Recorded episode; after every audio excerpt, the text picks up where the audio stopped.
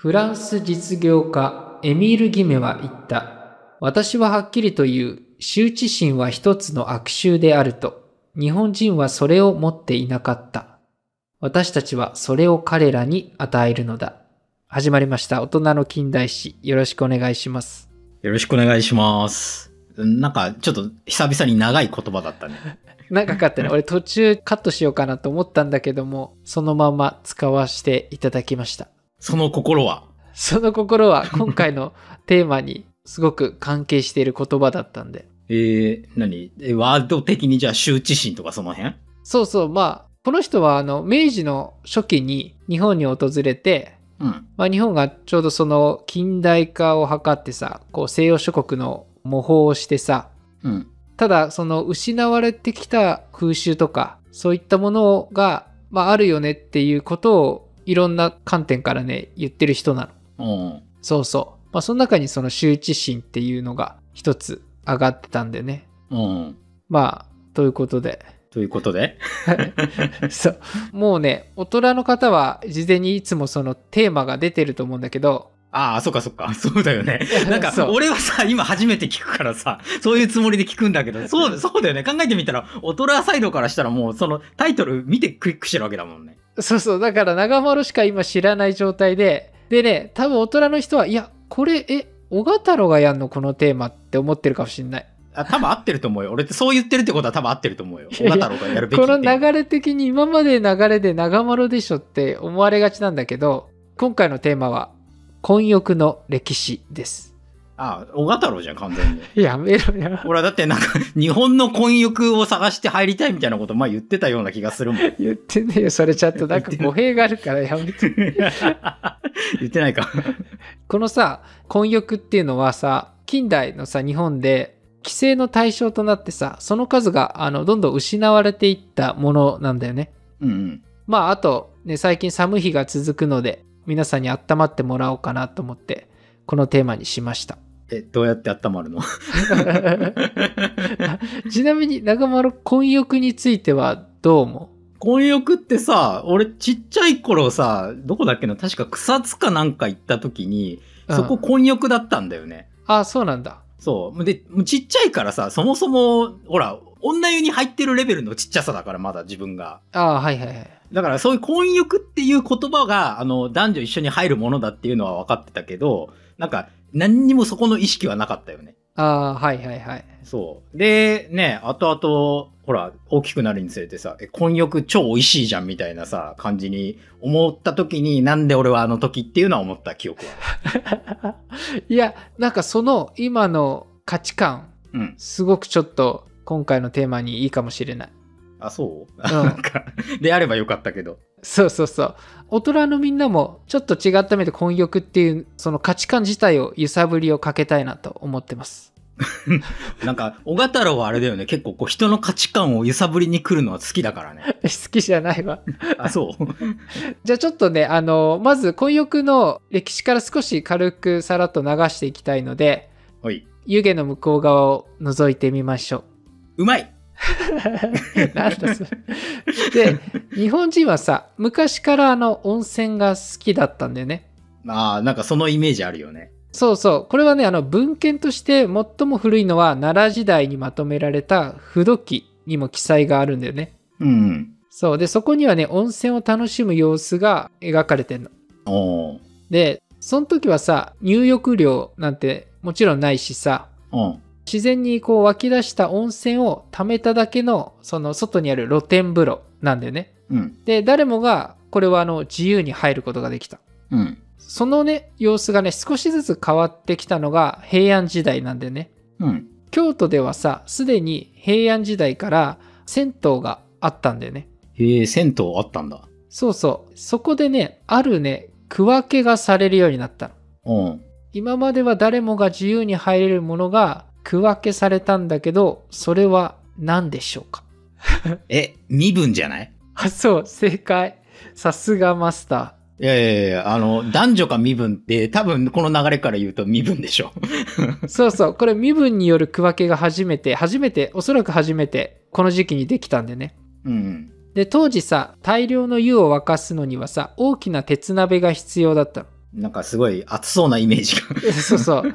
で、だけどさ、鉄っていうのは貴重品で、うん。貴族でも自宅に浴室を持てるのはごく一部の人だったの。うん。だから多くの貴族は、あの、一般庶民が利用する銭湯を利用してた。うん。ところがさ、貴族にとっては一般庶民は汚れた存在だっていうふうに思ってた人も多くて、うん。一緒に入ることはしなかったんだよね。うん。そう。だから貴族が入浴するときは同じ貴族同士で銭湯を貸し切って入浴するっていうことをし始めたの。うん。で、まあ、ただこれはほんの一部の地域でしか行われていなくて、多くは誰もが男女関係なく自由に入ることっていうのは引き続き行われてた。うん。そうそう。で、貴族に代わって今度さ、武士が支配する社会になっていくわけで、うん。で、ちょっと飛ばして江戸時代になると、うん。武士が多く訪れる温泉地では、まだね、その身分によって区分けするっていうところも一部あったの。うん。例えばね、一の湯は武士、僧侶だけとかね。で、他がそれ以外とか、そういうところもあったりとか。うん。で、これでね、あるね、エピソードなんだけど、うん。武家の中でもさ、身分の高い家老の娘が入浴をしてたんだよね。うん。で、するとさ、お供をしていた男性が興味本位で覗いてしまったっていう事件があった。うん。で、彼はね、すぐに捕らえられた。うん。で、ここで重要なのは、彼が捕らえられたのは、女性の裸を見たからじゃないんだよね。うん。身分が下の者が覗いたからっていうことで捕らえられた。ああ、じゃあ裸を見たことではなくてってことなんだね。そう、そもそもそれは今の価値観で、そういう価値観自体がないんだよね。うん。だから身分の部分でダメだったってことなんだね。そうそうそう。こういった身分による区分けっていうのは、まあ残りつつも、江戸時代はね、さらにね、様々な分け方がされるようになるの。うん。例えば、宿泊客は入浴の仕方によって、本幕、相幕、波幕っていう風に区分けされたの。あちょっとね、これもしかしたら読み方間違ってたら、あの、申し訳ないんだけど、ちょっと読み方まで書いてなかったんで、あ。あ、そうなの？多分合ってると思う。で、本幕は一定時間を一人に貸し切るものなんで。ああ、貸し切り風呂か。そう、貸し切り風呂。で、相幕っていうのは数人でこう貸し切るっていうもの。ああ、まあ人数の違いか。そうそう。で、波幕っていうのは宿泊客だけが入浴できて一般の人々は入れないっていうような。ああ、これなんか今でもあるよね。こういう風呂っていうのは。そう。逆になんか今に通ずるものがあるよね。うん。そう。あとはね、あの、例えば温泉地とかで湯船を分けてるとこもあって、これはね、皮膚病の人が入る湯船とか。うん。そういう皮膚病の人って結構分けてるってケースも結構あったんだよね。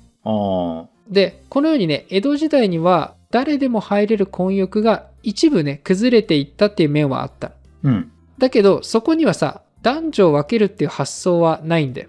うん。そう、多くは依然として男女関係なく大人も子供も一緒になって楽しむものだったの。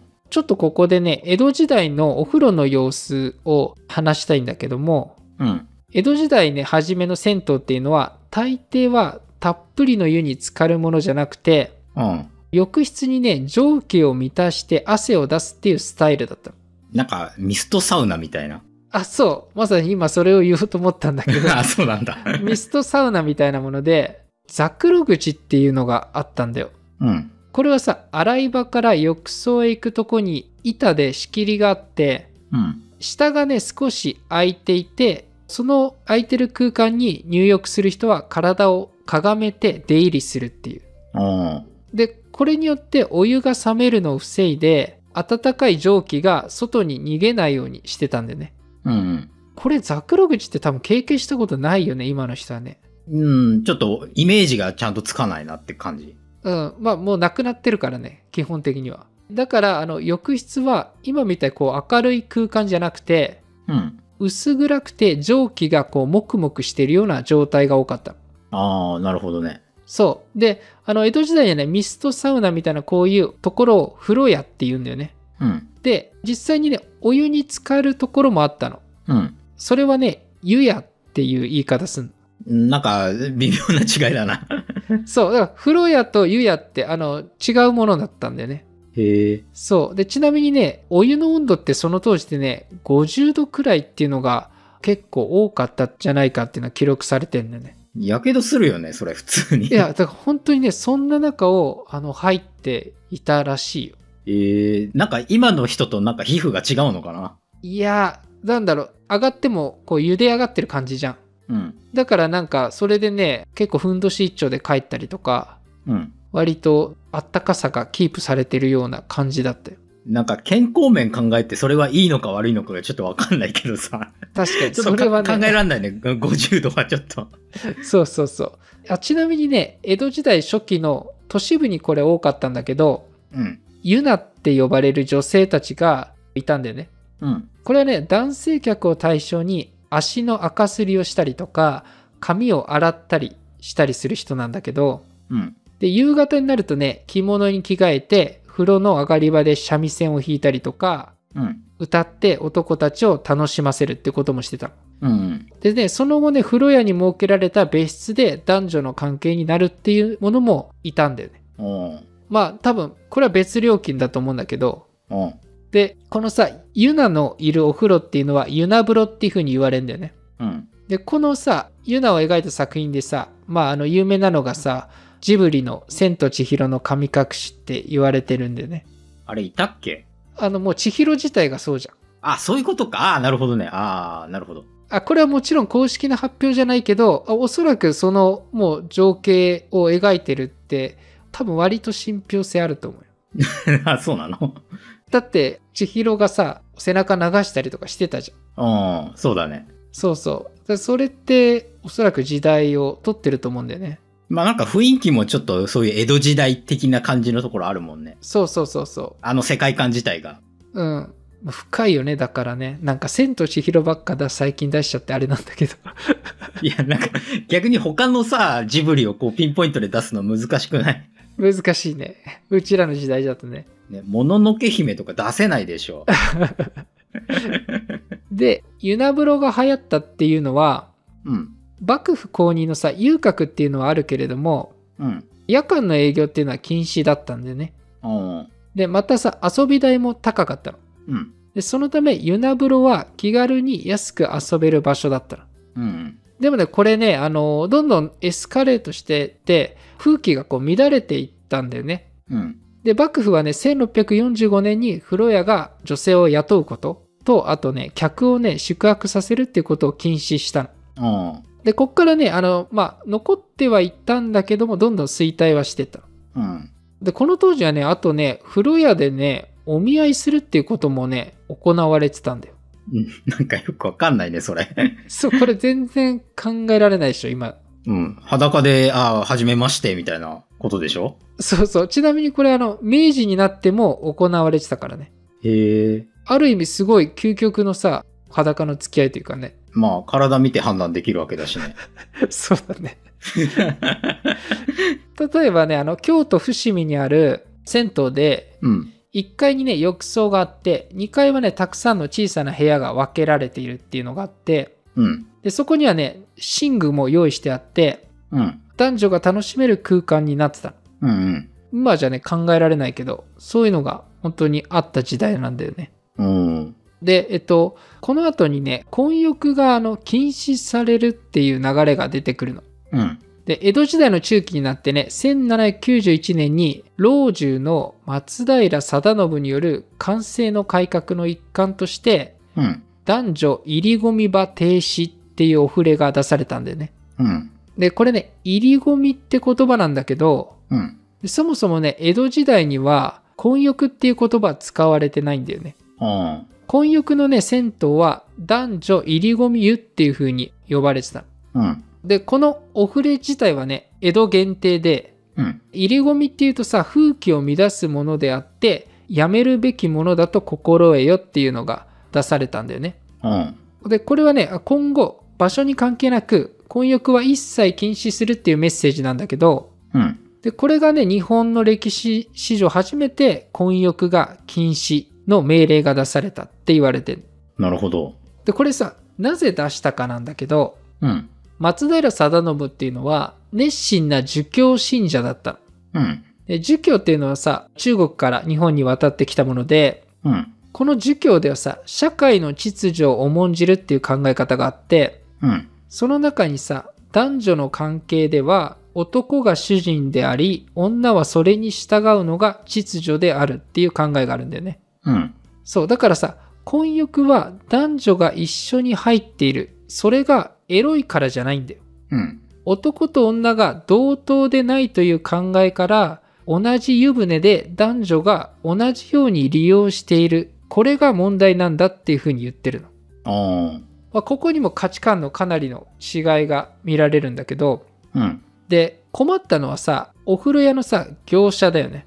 うん。当時さ、江戸の銭湯っていうのは脱衣所も一つのところが大半で、うん。で、例えば、日替わりでね、男女を分けるっていうのは簡単だけど、うん。それだとさ、毎日の売り上げが半減してしまうじゃん。まあそうだね。今まで一緒に入れてたのがね、単純に変わる変わるになっちゃうわけだもんね。そうそう。だけどまあ、お触れだから守ろうとするっていうところも一部あって、うん。例えばね、このお触れが出た後に女湯がね、11件ほどできたんだって。ああ。だけどさ、数が少なすぎてさ、混み合ってて、うん。女性はさ、不便でさ、まあ、自ら男湯に入りに行ったってしたっていうのがあって、ああ。そうそう。で、どんどんこのお触れの効果っていうのは、あの、ほとんど効果なかったの。うん。で、江戸時代にはさ、3日ハットっていう言葉があって、うん。規則など守られるのはせいぜい3日ぐらいっていう言葉があるくらいで、うん。その証拠にね、その後も婚約禁止令っていうのは何回か出されてる。うん。結果あんまり守られてないことだったんだよね。うん。そう。で、1841年から43年に今度さ、水野忠国による天保の改革でも、入れ込み湯の禁止というお触れが出てるんだよね。うん。で、この時はさ、江戸だけじゃなくて、京都や大阪でも婚約禁止令が出されてるの。うん。しかもね、その禁止令の中には、浴槽を分けるようにっていうアドバイスなのか、まあそういった命令も一緒に出されてるんだよね。具体的な案を提示したの。うん。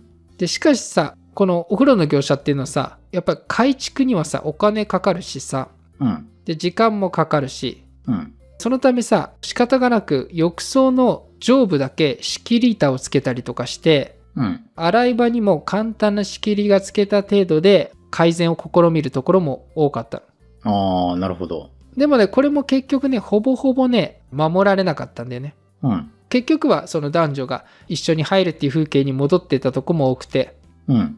どう温まってきたかな？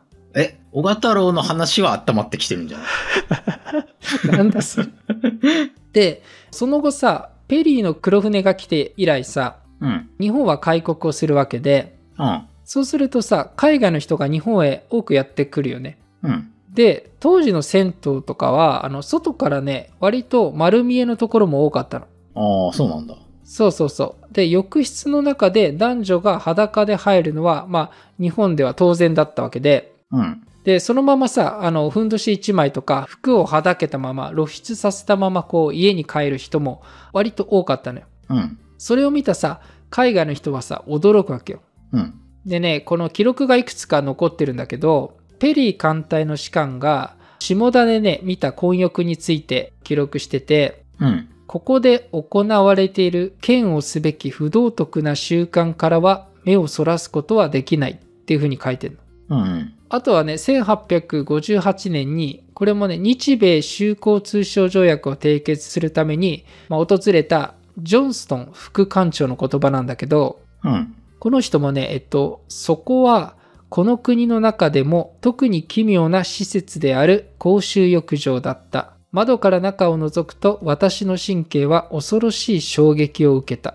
多様な年齢の男性、女性、子供が一緒に混ざり合って入浴している。彼女たちは肉体の下品なる露出という不道徳に全くもって無関心でいる。私の遠征の中でかつてこれほど醜い光景は見たことがないっていう風に言ってるんだよね。うん。そう、まあちょっといろいろ抜粋して今言ったんだけど、うん。まあこんな風にちょっとね、あの、批判的に割と見た人もいたってことなんだよね。ああ、なるほど。そうそう。こういう西洋諸国の人が婚浴を見た時に大きく分けて、さっき言った批判的な見方と、うん。あとはね、逆に好意的に見た人たちもいた。ああ、いるんだ。好意的に見た人も。そうそう、いる。逆に西洋にはない価値観だっていう風に。うん。で、さっき言ったその批判的に見た人っていうのは、西洋諸国っていうのはさ、キリスト教が広く浸透していたわけで、うん。で、このキリスト教っていうのはさ、アダムとイブが禁断とされた知恵の実を食べたために自分の裸を恥じるようになったっていう考え方があって、うん。この裸をさ、人前にさらすっていうことは恥ずべきことだっていう考え方があるんだよね。あ特にさ、一般の女性が人前で裸になることっていうのは考えられない時代だったんだよね。あ。うん。でヨーロッパではさコルセットで体を締め付けてさ足首まで隠れる長いドレスを着ていた頃で、うん。まあ、そういったことからも日本の価値観とは真逆というかうん。でお風呂にさ入る習慣自体が稀っていうのもあったんだよねああ。これはねあのヨーロッパは古くはお風呂の習慣があったんだけどうん。たださペストの感染が広まるとさ街の風呂屋っていうのはこう少なくなっていってうん。またさあの入浴するっていうことは体力を低下させるっていう考え方もあったのうん。でそのためね風呂に入ること自体がめったに行われない習慣になっていたところも多くてうん。18世紀末のね例えばカトリック諸国では大抵の女性がね一度も入浴することがないっていうのもあったの。でそういう人はまあ布とかで体を拭くっていうことをしてたんだよねうん。でもう一つはさっき言ったあの好意的に見た見方もあってうん。これはさ、あの、明治時代に入ってきてさ、海外の人にとって、銭湯とか温泉っていうもの、その中でも混浴っていうのが興味の対象となったんだよね。うん。で、当時ね、日本といったら、藤山芸者混浴って言われたぐらい関心があったんだよね。藤山芸者に婚欲が並ぶんか。そうそうそうそう。実際になんかそういうワードがあったみたいで、へえ。ただね、その関心っていうのがさ、性的関心の対象でもあったんだよね。うん。で、混浴でのさ、女性の裸っていうのはさ、海外の人にとってさ、まあ、要は見せ物となってったんだよね。うん。そう、熱い眼差しでさ、海外の人が見ることで、うん。見られる側っていうのはさ、自分の裸がさ、これ恥ずかしいことなんじゃないかって強く意識するようになったんだよね。うん。で、今までさ、そんな意識さえなかったのに、まあそれがこう繰り返されると、自分の裸を隠そうとするっていう、こういったね、あの変化が起きたっていうのも事実なんだよね。うん。で、あの、まあちょっとこれ全然余談なんだけどさ、うん。アメリカで言えばさ、1960年代にさ、ヒッピーっていうのが登場したよね。うん。で、これ今まであった価値観に対抗してさ、まあ自然に戻ろうっていう考え方の中から生まれた中に、ヌーディストビーチっていうのがあるじゃん。うん。アメリカ西海岸からこう始まってヨーロッパにも広がってったんだけど、うん。これさ、一つのビーチを解放区として全ての人間が裸で生活をするところなんだけど、うん。日本人はさ、今このヌーディストビーチを見た時にさ、例えばさ、性的関心の対象として想像したりさ、そういう見方をすると思うんだよ。うん。だけどこれってさ、かつての日本の公衆浴場では、まあ当たり前の光景だったわけで、うん。そう、時代によってさ、なんかこんな見え方がさ、アメリカもそうだしさ、日本も違うなっていうのが思ったね。なんか、ヌーディストビーチはさ、なんか、小太郎が高校の時にさ、さ、覚えててさ、で、それでさ、いや、なんか、いや、でも自分も裸なんだぜ、みたいなことだし、確か俺が言ったんです。そしたら、いや、でもなんか文化だから、みたいなことを俺言われた記憶あるんだけど。でもこれ全部カットだけどな、そこ。なんで？放送できねえだろ、これ。俺がなんかいやいでもね、俺それを強烈に覚えてるから。いや、でも俺その時は日本がまさかかつてそういうビーチではないけど公衆浴場でそういうのがっていうのは知らなかったから逆に。まあ、そうだよね、確かに。うん。いやーなんかって思っちゃったね。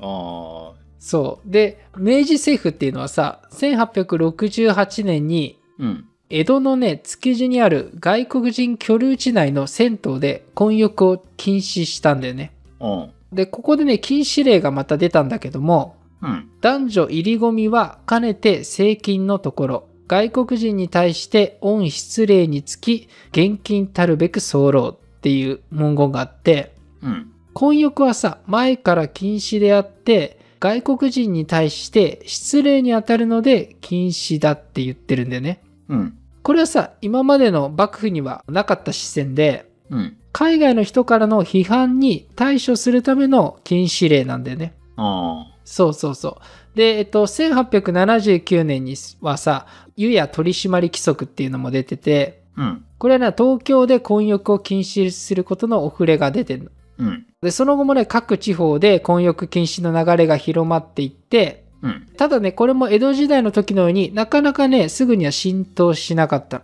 の。うん。で、何度かね、政府が取り締まりを強化していって、1900年にはね、12歳以上の男女の混浴を禁止したんだよね。うん。で、ここで初めてね、年齢を明確化したの。うん。で、明治のね、終わりになってくると、東京だけでなくて、全国のその混浴の銭湯っていうのはなくなっていったんだよね。うん。で、ちなみにね、混浴の規制っていうのは、温泉は対象じゃなかったんだよね。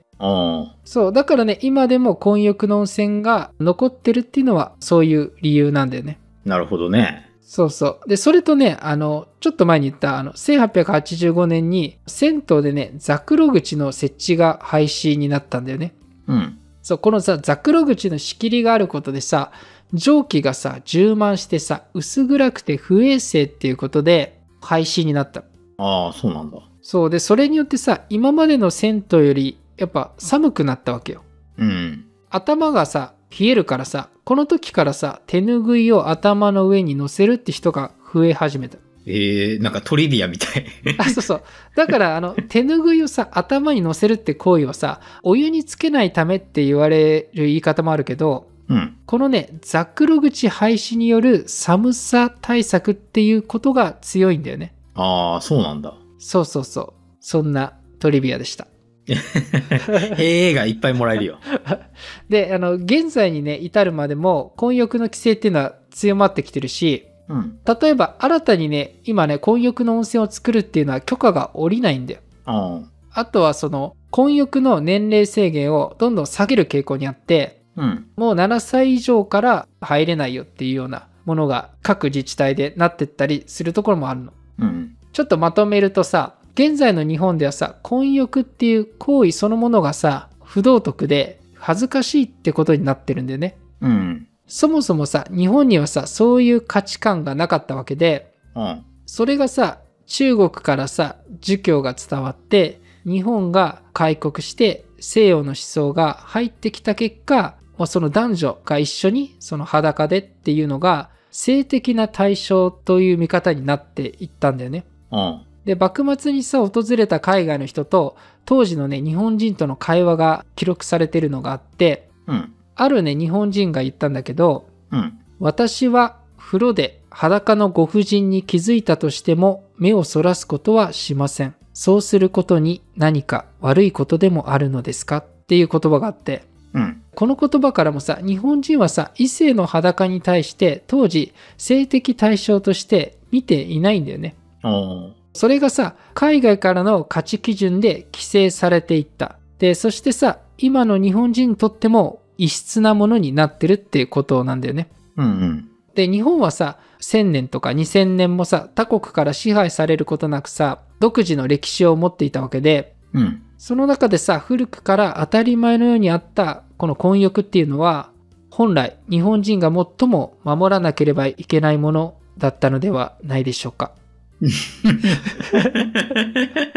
あ、そこに尽きる？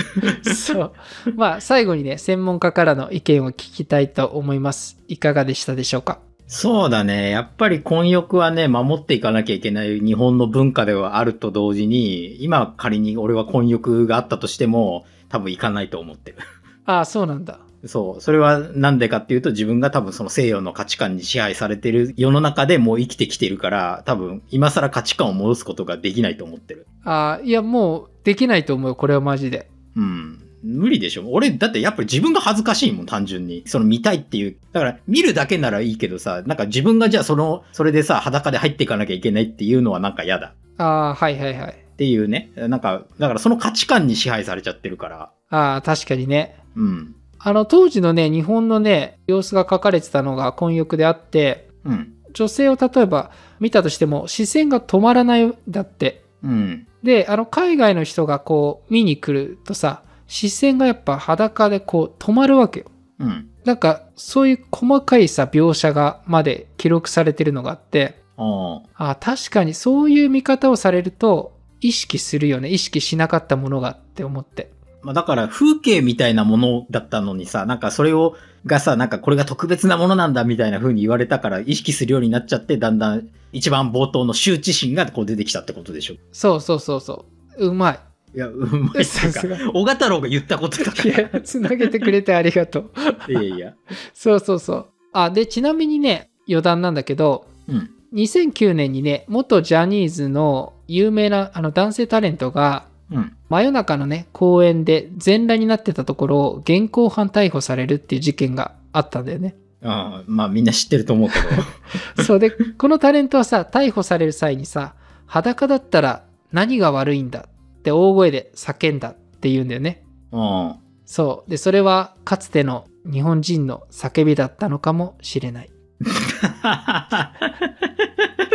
なんかこの事件のことを多分忘れてる人は結構多いと思うんだけど、今だいぶ多くの人が思い出してくれたと思うよ。いやね、なんかすごい、これ必要だったのかちょっとあれだけど。このニュース出た時さ、うん。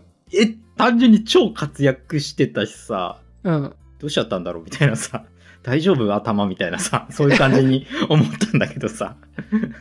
もしかしたらそういうメッセージだったのかもしれないよね。いや、違うだろ。